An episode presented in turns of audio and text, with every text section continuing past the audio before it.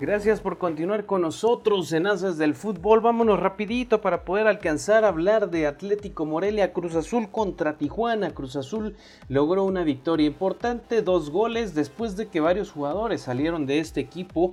Eh, parecía ser o se mostraba y muchos... Eh, aficionados comentaban su molestia precisamente que se estaba desarmando el equipo, pero por lo pronto en contra de Tijuana lograron un muy buen resultado, 2 a 0. Carlos Rodríguez al 43 y posteriormente Rafa Vaca al 66 anotando los goles. Interesante también el tema de las estadísticas. Vamos a, hablar un poquito de este tema porque esto muestra un poco de lo que el equipo de Cruz Azul nos pudo o nos mostró precisamente en esta jornada número 1. 13 remates por parte del equipo de Cholos de Tijuana, solamente 8 por parte de, Cruz Azul. Es decir, que la efectividad de los remates es interesante. Eh, remates al arco, 2 eh, por parte de Cruz Azul, los cuales fueron goles. Y por parte de Cholos de Tijuana, de 13, solamente 3 al arco. La posesión mayor para el equipo de Cholos de Tijuana, al igual que los pases precisamente. Y la precisión de los pases también. Eh, esto te habla pues de un equipo de Cruz Azul que juega cómodo sin pelota y que juega eh, eh, interesante tomando en cuenta que, la posesión de la pelota en este partido, al menos contra Cholos de Tijuana, fue a favor del equipo contrario. Es decir, que Cruz Azul tuvo poco la pelota, pero no así la efectividad, que es lo importante también para este equipo que, que yo lo decía, es un equipo que ha sido muy regular a lo largo de todos, de todos estos últimos años. Llegó eh, el campeonato gracias a esa constancia, a esa eh, eh, oportunidad de estar en las finales, aunque no las ganaba, pero siempre ha sido un equipo que ha estado ahí presente, que si bien no lo llaman un equipo grande, como lo es el equipo del América o como el equipo de las Chivas, pero sí es un equipo grande. Por lo pronto, eh, el equipo de Cruz Azul logra sumar una victoria interesante. Eh, una victoria que lo coloca en los primeros lugares momentáneamente. Les digo, es muy pronto todavía para hablar de esta situación de, mostrarnos eh, con, o aventar los, los, petardos al cielo con el equipo del Cruz Azul y, con todos los equipos, porque pues es la jornada número uno, todavía faltan muchas jornadas más y, esperemos que Cruz Azul esté mostrando y que siga mostrando este, este buen fútbol que la verdad es que es un fútbol eh, muy interesante, muy digno del análisis, que bueno, ya lo estaremos analizando precisamente con Oscar Tapia en su momento. Vamos ahora a escuchar eh, lo que sucede, o bueno, lo que sucedió eh, con Chivas. ¿Qué sucedió con Chivas? Hablando precisamente de este partido contra Mazatlán, la jornada número uno, a pesar de que tuvo enfrente un equipo muy cómodo. Las Chivas sacan una muy buena victoria y parece ser que se perfilan a otra a otra historia, tomando en cuenta el torneo pasado, que fue una historia muy, eh, digámoslo, aburrida para los aficionados y sobre todo fue una historia que molestó a mucho sector de la afición allá en Guadalajara, tomando en cuenta que esperaban otra cosa de este equipo Chiva, pero por lo pronto empiezan con pie derecho, una victoria también bastante interesante, una victoria que pone y relaja eh, las gradas del el estadio de las Chivas y por supuesto que los aficionados estarán contentos, pero también hay que comentar que Mazatlán nomás no da una, eh, un equipo que no ha mostrado mayor cuestión en el tema del fútbol. Eh, que es un equipo que la verdad eh, no, no, le veo yo pies ni cabeza y que parece ser que va a ser un torneo muy complicado para el Mazatlán. Ojalá, ojalá por el bien de, los aficionados allá en Mazatlán, a quienes tenemos muchos conocidos aquí en Haces del Fútbol, les mandamos muchos saludos. Pero parece ser que Mazatlán tendrá una difícil tarea eh, este torneo tomando en cuenta lo que ha realizado los torneos pasados y este inicio de clausura 2022. Un marcador muy abultado, 3 a 0. Las Chivas te ganan, imagínate nada más, pero bueno, no hay que demeritar el trabajo de las Chivas, la verdad es que las Chivas han trabajado muy bien este partido y, lo, lo mostraron bastante interesante y parece ser que van a tener la oportunidad de hacer, ya lo decía, otra historia este torneo clausura 2022 y será bueno para todos los aficionados de las Chivas. Vamos a escuchar precisamente al técnico de las Chivas y regresamos, regresamos para desmenuzar precisamente todo lo que sucedió en este encuentro.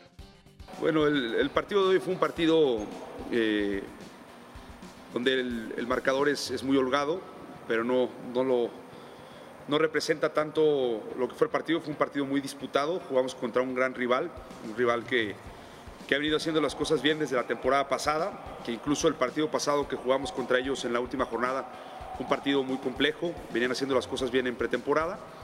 Eh, sin embargo, destaco por completo la, personalidad que tuvo el equipo de entender eso que dices tú, que cuando nos topemos contra rivales que están muy bien parados atrás y que tenemos que tener la paciencia para, para poder abrirlos. En los primeros 10 minutos habíamos generado un par de llegadas muy claras que no pudimos capitalizar. Después entramos en un momento del partido donde nos costó trabajo. Tengo que revisar muy bien esos del minuto 10 al 25. No me dejó muy satisfecho ese, ese momento del partido. ¿no? Lo platicamos en el vestidor. No hay que echar campanas al bueno, es fecha 1. Sin embargo, después la contundencia fue clave. Tres hombres que han venido trabajando muy bien. El caso de Alexis, que hoy con gol y asistencia, eh, pues muestra un poco lo que, lo que quiere lograr para él en este año, eh, tanto en Guadalajara como, como pues en todos sus propósitos que tiene. ¿No? Saldívar, que es un jugador que se ha convertido en, un referente y en una garantía de gol cuando el equipo lo requiere. Y lo de Lalo, pues no sorpresa, Lalo ya ha venido eh, haciéndolo desde la temporada pasada, llegando al área, haciéndose presente con la calidad que le caracteriza.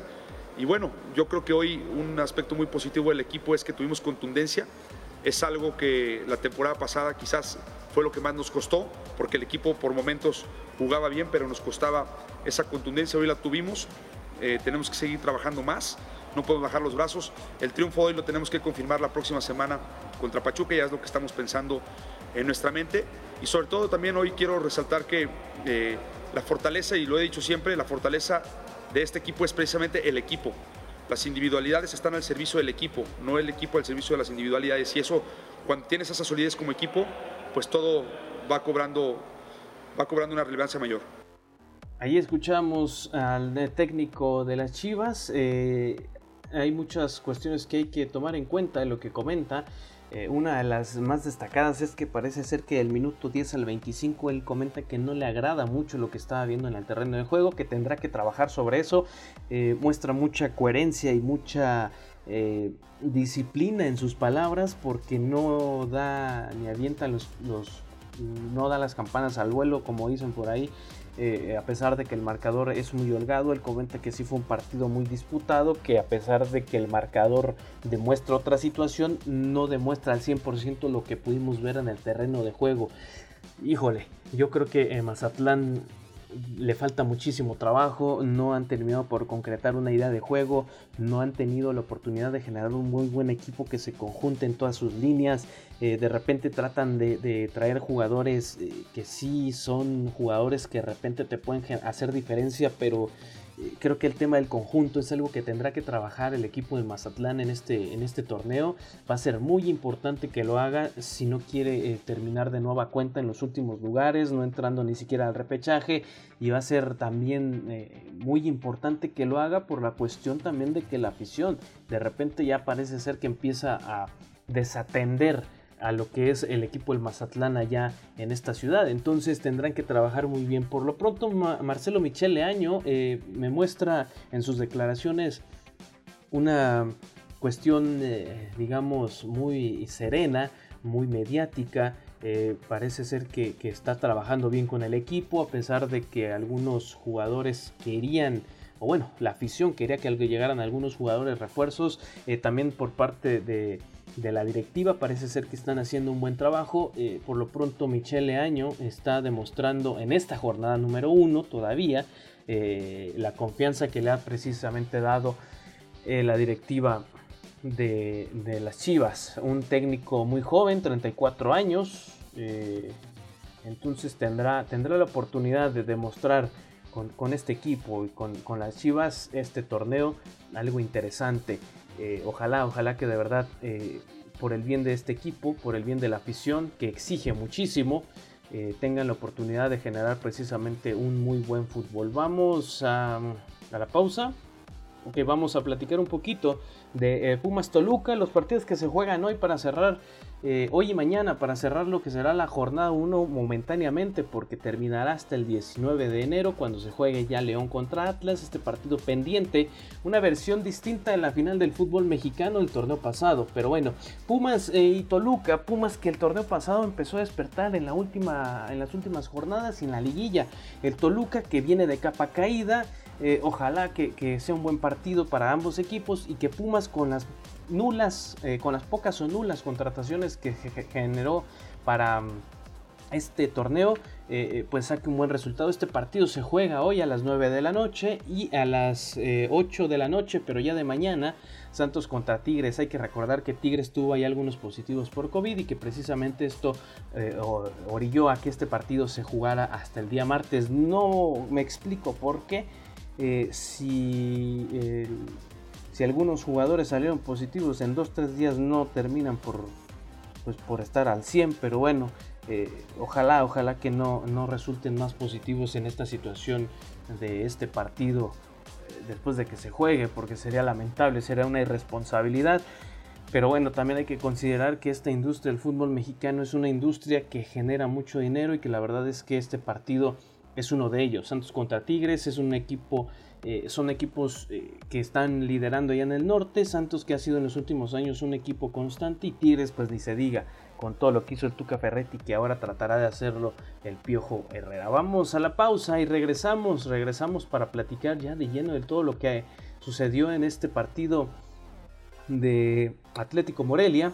Atlético Morelia en contra de Tlaxcala y ah, antes de irnos, eh, bueno, sí vamos a la pausa porque se nos está terminando el tiempo y vamos a platicar regresando las posiciones de la tabla general de la Primera División de México y por supuesto el tema de Morelia que lidera momentáneamente la Liga de Expansión aquí en el fútbol mexicano. Vamos a la pausa y regresamos a V Radio 98.1 de su FM en Haces del Fútbol.